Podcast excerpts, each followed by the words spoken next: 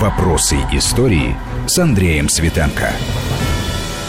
Продолжаем наш разговор с Николаем Саванидзе, членом Совета по развитию гражданского общества и правам человека при президенте Российской Федерации, историком, журналистом.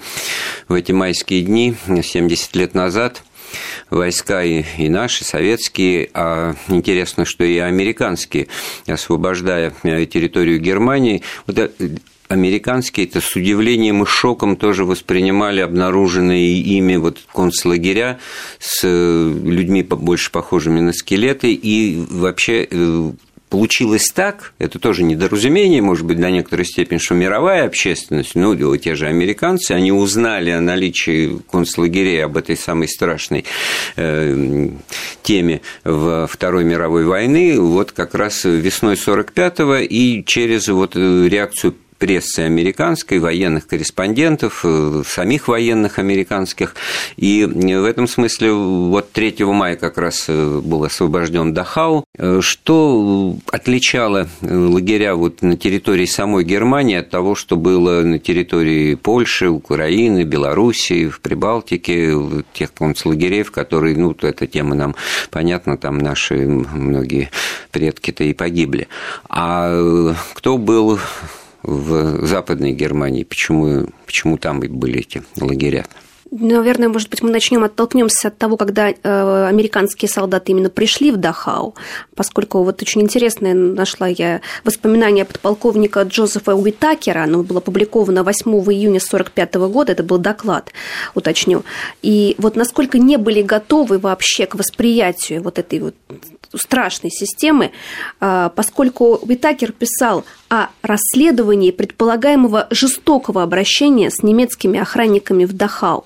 Со стороны заключенных. Со стороны заключенных, поскольку Фантастика. когда началось вот когда началось освобождение Дахау, естественно, заключенные, которые там находились, они э, тоже в этом деле участвовали и э, вот как вспоминают очевидцы, освобожденные заключенные пытали и убили несколько пленных немецких солдат, э, были фотографии, вот в этом к этому докладу прилагались и американцы писали следующее, тоже вот цитата, что нам нужно около 50 человек, чтобы вызволить охранников, потому что там 42 тысячи ну, они, цитата, полубезумных да, заключенных. Так, чтобы не создалось впечатление, что американцы Нет, были это тому, за, что за охранников, это они были психологически были. не готовы понять, почему люди вообще не американцы, не наши, никто не отдавали себе отчет, вообще не могли себе что представить, было, да. что это такое. Не немцы, кстати, я имею в виду немецкий народ, не, не охрана. Но об этом мы тоже а. сейчас поговорим немножко, да. Вот, поэтому это вот картинка, передающая то, что это ведь не с прогулки пришли люди, люди военные, да, и после боев, и нельзя представлять э, войну на Западном фронте как легкую, так сказать, прогулку, так сказать, под, э, под зонтиком. Там, конечно, по интенсивности бои были не читать тем, что на Восточном фронте, это другой разговор, использовалась больше там авиация, артиллерия и так далее. Но это были военные люди ко всему готовы. И для них это был шок увидеть э, такую реакцию. Ну, значит, порядок должен быть соблюден. Наверное, тогда-то и, и родилась эта мысль, а не ткнуть ли носом, значит, вот этих мирных бюргеров, э, в кавычках, это немецкое население, которое, значит, вот массе своей... А мы не знали. А мы думали, что все нормально, вот это жизнь, война, тяготы, бомбежки, в общем-то, как бы все на, на одну доску ставить. Мы вас бомбили, вы нас бомбили, в чем разговор. А, а что у вас в этом смысле под носом-то в Дахау творится? Вот тогда-то как раз и эта практика посещений принудительная. Вот Николай Карлович говорил до этого, что сейчас посещают Дахау, это по, по собственному желанию, нет э, этих никаких э, разнарядок, и очень много народу. Ну, это... Школьники, я думаю, да. кое-откуда ну, по разнарядке даже. Но я не считаю, что, Ничего это, плохого я не считаю, что это плохо. Нет, ну, это в школьной программе, когда это вот так, что, так сказать, сегодня я поведу тебя в музей, сказала мне сестра, это самое, это совершенно нормально, ребенок, он, так сказать, приобщается, приучается к этому.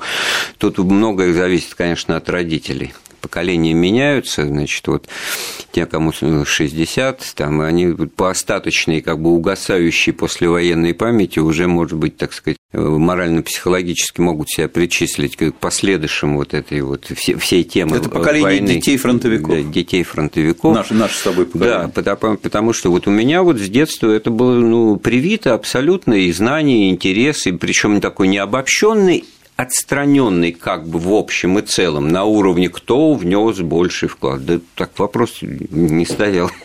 Вот не стоял так вопрос для, для фронтовиков, да потому что это как дважды два было понятно, что вот мы, мы воевали, мы победили, а они что?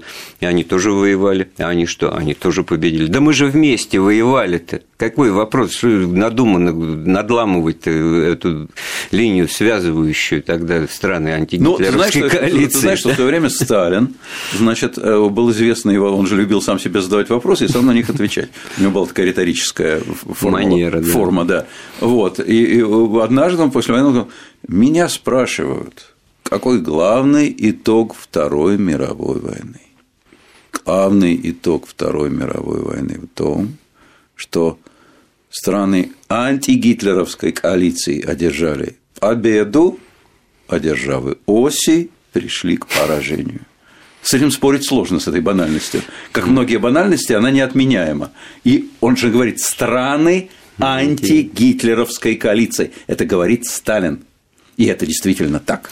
Вот, э... Естественно, самые большие, колоссальнейшие жертвы на алтарь победы принес Советский Союз. Это вот. очевидно. И Понимаете, воевали все вместе. Вот, да, воевали все вместе, мы понесли самые тяжелые э, потери и утраты, но когда вот только этим козырять, извините за выражение, вот больше это тоже, мне кажется, по, по На мой взгляд, это разврат, потому что вообще козырять своей кровью неправильно.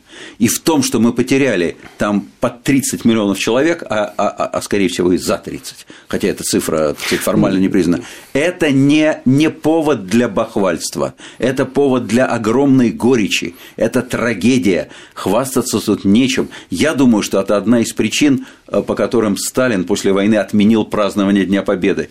Он понимал, что ему счет будет. Парень, ты почему позволил столько своих людей убить? Да, вот я, я общаюсь с ветеранами, их очень мало осталось. Вот Александр Абрамович Галкин, 93 года, тут мы в апреле с ним э, встречались, он майором войну закончил. Он говорит, такие юноши 60-летнего возраста, как вы, это самое, они, ну, конечно, что-то еще пытаются понимать.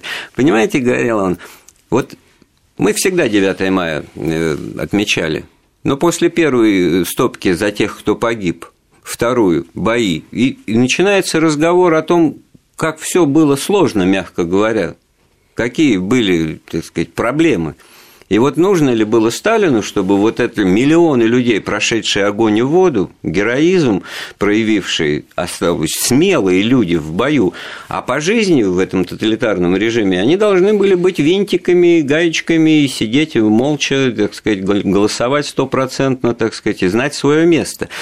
И, и мало ли, все воевали, как бы вот такой вещь. Вот мало того, что психологически очень трудно было многим вернуться из военных э, дорог, значит, на мирные пути перейти, это синдром поствоенный. А во-вторых, это значит, вот 9 э, мая тогда бы будоражило вот эти все э, подспудные настроения. И, мне кажется, в не меньшей степени и поэтому еще тоже объявив его праздничным выходным днем в 1946 году, потом в 1947 году последовал указ о том, что праздничным и выходным будет 1 января.